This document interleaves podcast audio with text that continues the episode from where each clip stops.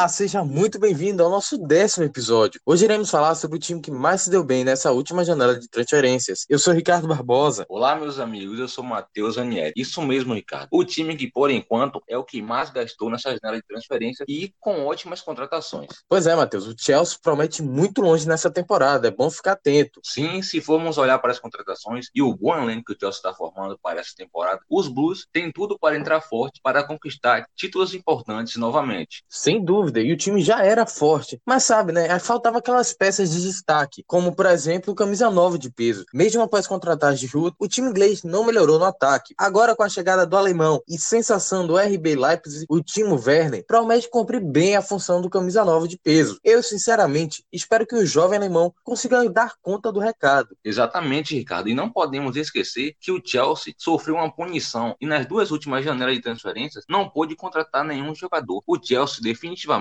foi ao mercado. E o que chama a atenção é a contratação de jogadores jovens. Como você citou, tem o time Werner. Além dele, o Chelsea contratou também o Ziyech, o ótimo meio-campo ex-Ajax. Pois é, e o meio-campo do clube inglês está ficando bem forte. Além da contratação do Hakim, quem chegou também lá no Chelsea foi o jovem Kai Havertz, que jogava pelo Bayern Leverkusen e foi tratado por muito tempo como uma contratação de ouro que poderia acontecer nessa janela de transferências. O promissor meia alemão chega no Chelsea com um contrato válido até junho de 2020 2025, o Chelsea desembolsou cerca de 500 milhões de reais para contratar o jogador. Essa foi a segunda maior contratação da história do clube, ficando apenas do atual goleiro Kepa. Exatamente, Ricardo. De fato, o Chelsea está gastando e, e fazendo contratações pontuais e jogadores jovens que servem para o presente e também para o futuro da equipe. O Lampard, que aproveitou vários jogadores da base na temporada passada pela questão da punição da FIFA, como citei anteriormente, deve estar muito feliz com essas novas aquisições para o elenco do Chelsea. E sem dúvida ele deve estar muito feliz porque não foi só o meio de campo que ficou com contratações de peso. O experiente zagueiro Thiago Silva, de 35 anos, assinou por uma temporada com os Blues. Vale lembrar que o brasileiro chega a custo zero após não renovar seu contrato com o Paris Saint-Germain. Outro zagueiro que chega a custo zero foi o Malang Sarr, que atuava pelo Nice na última temporada e tem apenas 21 anos. Talvez por isso o jovem francês seja emprestado ainda nessa temporada para adquirir mais experiência. Exatamente, eu estou gostando muito dessa forma como, como o Chelsea vem contratando nessa temporada, fazendo contratações pontuais, não só para o setor ofensivo, mas também no defensivo, o que é um problema dos times, né, que costumam reforçar sempre seu ataque, seu ataque e parece que esquece da sua defesa. Só que o Chelsea mostra muita ambição para voltar a brigar por títulos novamente e vem reforçando muito bem o seu elenco, como você já disse, não só o ataque, no setor defensivo também contratou ótimos jogadores. Sim, o Chelsea vem muito forte nessa temporada. Além desses jogadores, Frank Lampard terá à disposição vários outros atletas que chegaram após finalizarem o período de empréstimo em outros clubes. Sim, o mais provável é que esses jogadores que estão voltando de empréstimo sejam novamente negociados, né? Claro que o que o Lampard deve aproveitar um outro, um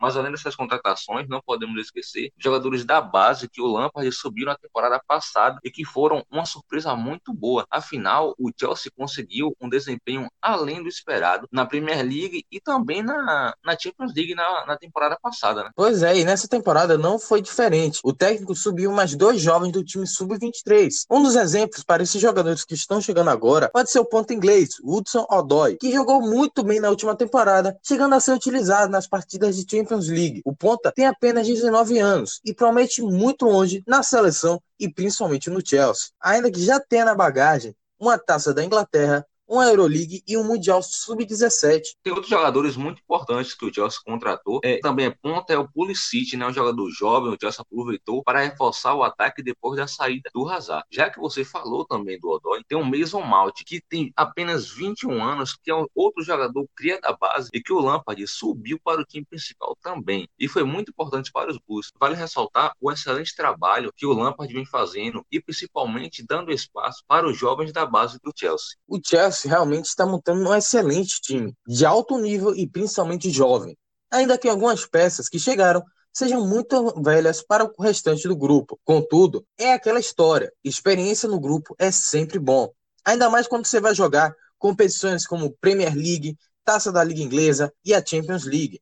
Sim, sim, é muito importante jogadores experientes, principalmente para ajudar os jovens dentro e fora de campo. O Chelsea tem tem alguns jogadores já com a idade mais avançada em comparação ao elenco, principalmente que vem contratando agora, né? Tem o Kanté, tem o Thiago Silva, tem o Aspilicueta, que podem ajudar muito esses jovens jogadores em jogos que eles não, não estão acostumados, né? Como é o caso da Champions League, a própria Premier League, né? com, com, com os clássicos que são bem acirrados. Sim, em jogos decisivos, esses craques experientes serão, sem sombra de dúvida, um diferencial nesse elenco. E eu, sinceramente, espero que o Chelsea possa converter todo o investimento em grandes e importantes títulos. Frank Lampard tem um dos elencos mais fortes na Premier League à sua disposição. Basta usar corretamente as peças disponíveis. Enfim, chegamos ao fim do décimo episódio. Desde já, quero agradecer a toda a nossa audiência. Siga a gente no Instagram. Basta procurar por arroba podcast underline News. E se você for novo por aqui e está escutando o podcast pela primeira vez, já adiciona aí na sua lista para saber quando sair um episódio novo. Então é isso. Te espero na próxima semana e até lá.